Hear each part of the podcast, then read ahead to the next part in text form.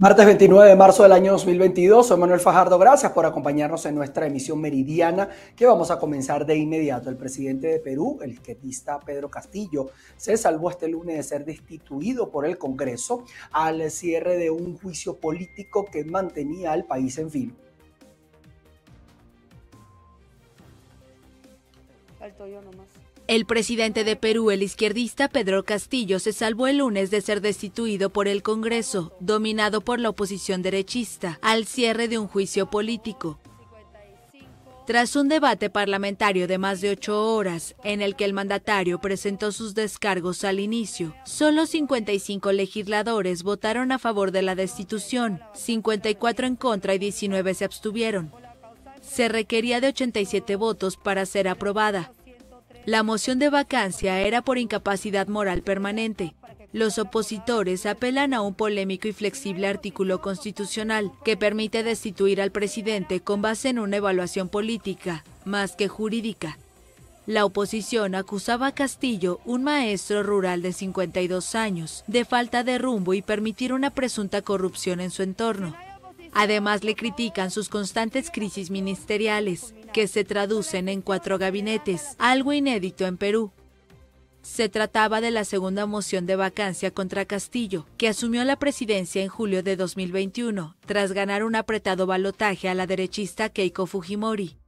En diciembre el Congreso desestimó una medida similar, desde 2017 por el Congreso de Perú han pasado seis mociones de vacancia y pedidos similares provocaron la caída de Pedro Pablo Kuczynski en 2018 y Martín Vizcarra en 2020.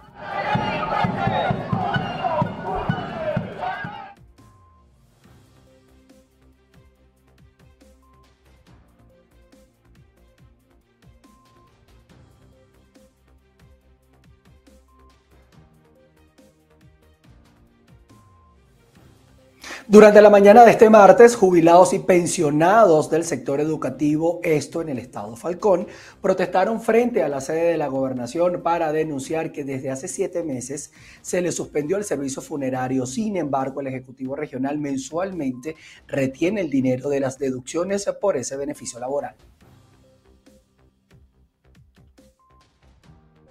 Estamos yo acá frente a la gobernación del estado para protestar por la medida unilateral del gobierno regional de suspender, de suspender las deducciones que se les quita a todos los educadores en el pago del cheque. De tal manera que nosotros, los sindicatos, estamos ahogados y los obreros más cuando también le suspenden la cuota de los servicios funerarios. Los servicios funerarios, si hacen esto, es una falta de sensibilidad social y una falta de compromiso con el Estado educativo, con el Estado docente. De tal manera que nosotros estamos en este momento para hablar con el secretario o cualquier funcionario que esté dentro de la gobernación para decirles el atropello de hace siete meses, donde están dejando sin ningún tipo de, facultad a los educadores cuando tienen un siniestro. Es decir, cuando, un familiar se le fallece, ellos no pueden hacer porque las cuotas están suspendidas. Nosotros decimos, ¿dónde están los reales? ¿Dónde están esos reales que durante siete meses han sido descontados ininterrumpidamente por el Ejecutivo Regional? Esa es la pregunta de nosotros hoy acá. ¿Dónde están las cuotas sindicales? Es una práctica antisindical lo que está haciendo el Ejecutivo del Estado, porque nos tiene ahogados. Administrativamente los sindicatos no estamos funcionando, no tenemos ni siquiera café para, para darle a las visitas que nos llegan. Eh, las cuotas sindicales, bueno, ni se diga. Entonces es una protesta que estamos haciendo hoy para ver si enderezamos el, el entuerto, porque eso está previsto en la tercera contratación colectiva.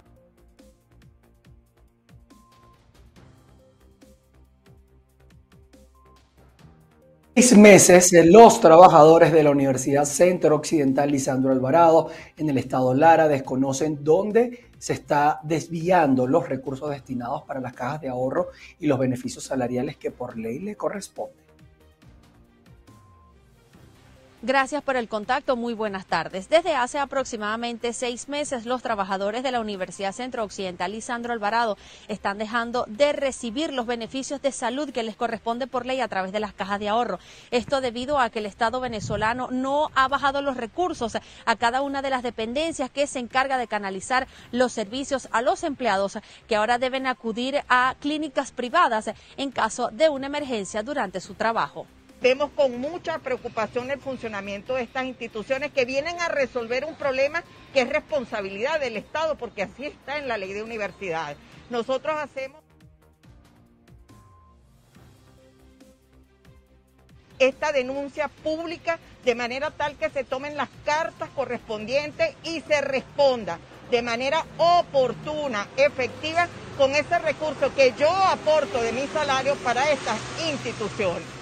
Desde el punto de vista administrativo, esto es un delito, es apropiación indebida de los recursos, porque no es que el Estado me lo está dando, es que yo lo de mi salario lo estoy aportando para estas instituciones que cumplen una sagrada misión que tiene que ver con salud, con recreación y que en el caso de la salud y en el caso de los fondos de jubilaciones son recursos para fiscales, además de la apropiación indebida. Nosotros esperamos que se resuelva este problema. Hemos hecho contactos a nivel de Caracas, pero no podemos seguir esperando que de Caracas salga la varita mágica y bajen los recursos. La responsabilidad es que la retención que me hacen a mí del salario automáticamente a los cinco días debe estar ingresada en los institutos. No es posible, como lo dije anteriormente, septiembre, octubre, noviembre, diciembre, enero, febrero y marzo, que esos recursos no hayan sido enviados a estas instituciones, lesionando la operatividad de las mismas. La situación de falla en la caja de ahorros no solo afecta a las universidades públicas del país, sino a todos los entes del Estado venezolano. En numerosas oportunidades los trabajadores públicos han salido a protestar, en el caso del Estado Lara, frente a la gobernación para exigirle al titular Adolfo Pereira a que de alguna manera pueda dar una respuesta ante este abono que ellos hacen al Estado con tal de recibirlo en el momento que más lo necesiten, sobre todo cuando se trata de casos médicos. Esto es un beneficio que está establecido en la ley venezolana y que está siendo violentada, algo que sin duda alguna representa la violación de los derechos humanos que hay en todo el país. Desde Barquisimeto, en el estado Lara, reportó para ustedes Andreina Ramos. Pasando al Estado portuguesa, el Sindicato de Trabajadores Legislativos denuncian que fueron desmejoradas las primas de antigüedad y profesionalización en el reciente incremento salarial decretado desde la administración de Nicolás Maduro. Resulta ser que ahora la UNAPRE decide enviar otra y nos está bajando por lo menos la, prima de, antigüedad, le baja un 50%, a la prima de profesionales le quita un 5%. Total que esto es algo que no realmente no, hubo aumento salarial para nosotros, porque si nos ponemos a ver, salarizar los bonos eran 61 bolívares con 400 los bonos que cobraban los empleados públicos. Uno es 15,400 y uno es 46. Son 61,400. Para 130 más los 7 que cobraba la gente el salario mínimo eran 68,400. Total que fue 61,600 bolívares, que fue el aumento real de salario. Yo creo que eso no llena la expectativa, que realmente aumentó, eh, fue ni siquiera 15 dólares, fue el aumento real para los trabajadores venezolanos y esto no llena las expectativas por cuanto ese no es lo que está solicitando el pueblo y los trabajadores venezolanos. Yo creo que eh, el salario mínimo debería estar en 400 dólares por cuanto la necesidad de la gente cada día es mayor y entonces no hay control de precios. El problema está en que no hay control de precios. El, dólar se ha mantenido, no se ha disparado, sin embargo tuvo una subida esta semana, entonces el, pero la mercancía se ha subido los productos básicos, algunos productos básicos, yo, yo visito todos los días los comercios para comprar y se ha subido algunas cosas. Entonces, eso quiere decir que el salario disminuye.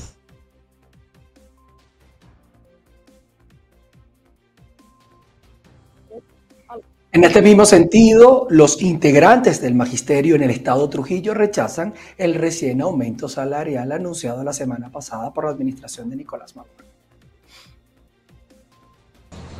Saludos, hacemos este contacto desde el estado Trujillo. El magisterio en la región fija posición ante lo que consideran insuficiente el ajuste salarial realizado en días pasados. A esto también le suman las condiciones laborales en las que se encuentran y ahora de manera permanente. El aumento presidencial otorgado la pasada semana pues no fue lo que verdaderamente cubre las expectativas de un magisterio que esperaba mayores reivindicaciones y que lógicamente se concretó el fracaso en la transgresión a los derechos laborales y los beneficios de todos los educadores que hoy en día seguimos en una pobreza extrema, por decirlo de esa manera. El Estado Trujillo tiene 1086 escuelas, de las cuales apenas 132 están siendo atendidas por las diferentes fundaciones de infraestructura. En este caso te hablamos de FEDE y te hablamos de FINA, fundaciones que están atendiendo las instituciones y que siguen en colapso, con baños colapsados, infiltraciones y, sin dotación de, materiales y equipos. También el programa alimentario escolar está paralizado, no existe en ninguna institución educativa del Estado un programa alimentario escolar que esté activo. Las instituciones escolares nacionales están siendo solamente atendidas por un rubro al día, como decir granos, pasta, un solo alimento y la, y no existen, desaparecieron de, de, los menús del IANEC, que en este caso debería estar atendiendo 300, 315 escuelas en el Estado y que para el, decreto de alarma constitucional en, marzo de 2020 ya tenían más de un año, hoy tenemos tres años sin atención y el gobernador debe hacer una revisión de este instituto para ver si el programa alimentario escolar se puede reactivar, además de los servicios públicos y el problema de la gasolina, que va a ser muy difícil que los educadores podamos asistir conjuntamente con los estudiantes y representantes a un retorno normal Los voceros sindicales eh, desmienten algunas declaraciones realizadas por la jefe de zona educativa donde indican que el programa de alimentación estaría llegando de manera permanente. Ellos indican que no es así y que no reciben proteínas en las escuelas. Es la información que tenemos desde el estado Trujillo, reportó Mayra Linares. Servicios públicos continúa afectando a la ciudad de Maracaibo. Por esta razón, aseguran que un cronograma podría permitirles programar sus actividades en el sector comercio.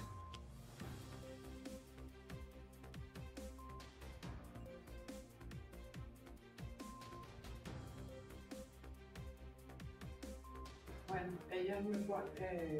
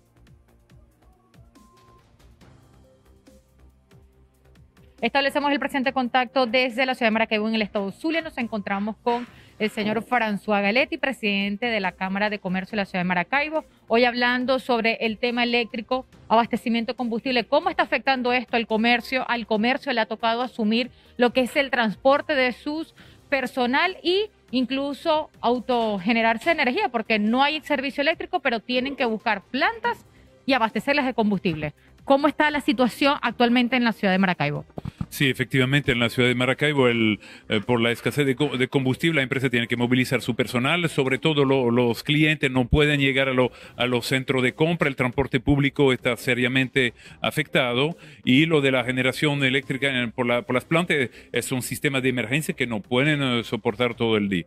Hay cortes, nosotros aspiramos, entendemos la, limitación que hay a nivel nacional, a nivel regional, que lo está atendiendo ahí la, el Ministerio de, Energía Eléctrica, pero eh, nosotros solicitamos un plan de razonamiento organizado para saber a, qué atenernos. Tenemos derecho a la información, todo el mundo lo va a atender, tiene que haber un plan de administración de carga para que podamos operar de manera más planificada, las empresas y también los ciudadanos. ¿Cuánto tiempo puede soportar el comercio en la ciudad de Maracaibo con toda esta problemática mm, que se continúa acentuando en los servicios públicos? Bueno, yo creo que no mucho más. El Zulia ha sido uno de los estados más golpeados a nivel nacional en los últimos años. Ya estamos ya de verdad llegando a nuestro, nuestro límite de, de, aguanto, tanto las empresas como los ciudadanos, los trabajadores. Hay un agotamiento, hay un desespero. Entonces nosotros entendemos la las fallas que hay en el, en el sistema, pero yo pensamos que sí hay manera, eh, por lo menos lo eléctrico, de resolver y de resolverlo de forma más definitiva. Y en lo del combustible, lo que no entendemos por qué hay limitaciones en el sur que son mayor que en los demás estados del país. Bueno, muchísimas gracias. Eran las declaraciones del presidente de la Cámara de Comercio de la ciudad de Maracaibo, François Galetti, en torno a lo que es el servicio eléctrico y el abastecimiento de combustible. Ellos exigen un cronograma de administración de carga para así poder continuar brindando lo que son las jornadas de trabajo en el comercio. Es la información que podemos aportar, reportó María Carolina Quintero.